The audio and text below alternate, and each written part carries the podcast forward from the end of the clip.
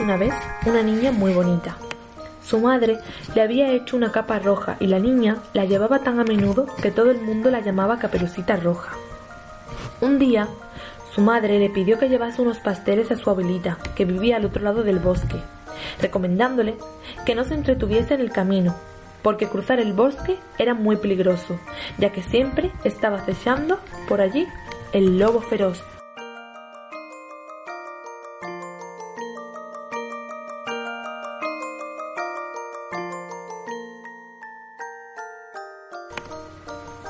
Caperucita Roja recogió la cesta con unos pasteles y se puso en camino.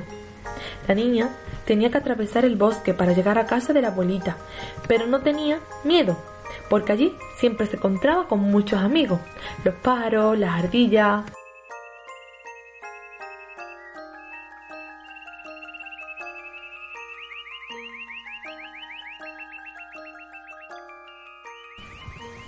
De repente vio al lobo que era enorme delante de ella. ¿A dónde vas, niño? Le preguntó el lobo con su voz ronca y grave. A casa de mi abuelita.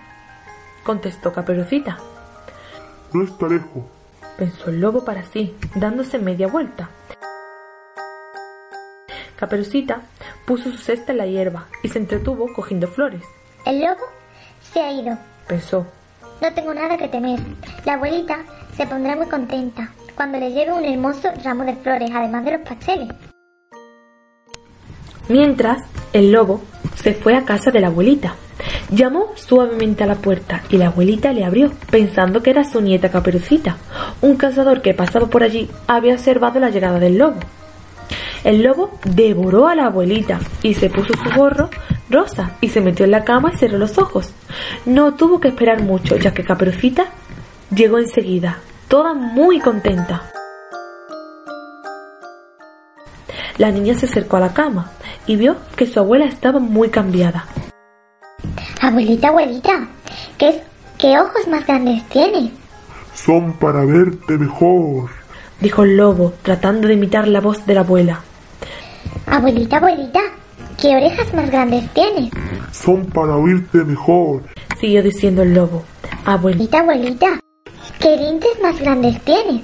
Son para comerte mejor.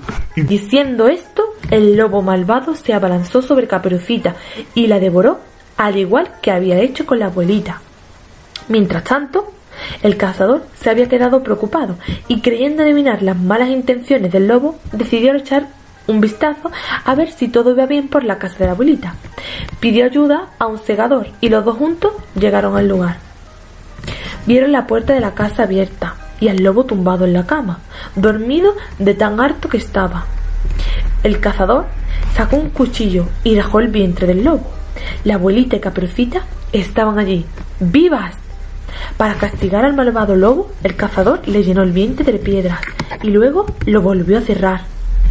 Cuando el lobo despertó de su pesado sueño, sintió mucha, mucha sed y se dirigió a un estanque próximo para beber. Como las piedras pesaban mucho, cayó en el estanque de cabeza y se ahogó.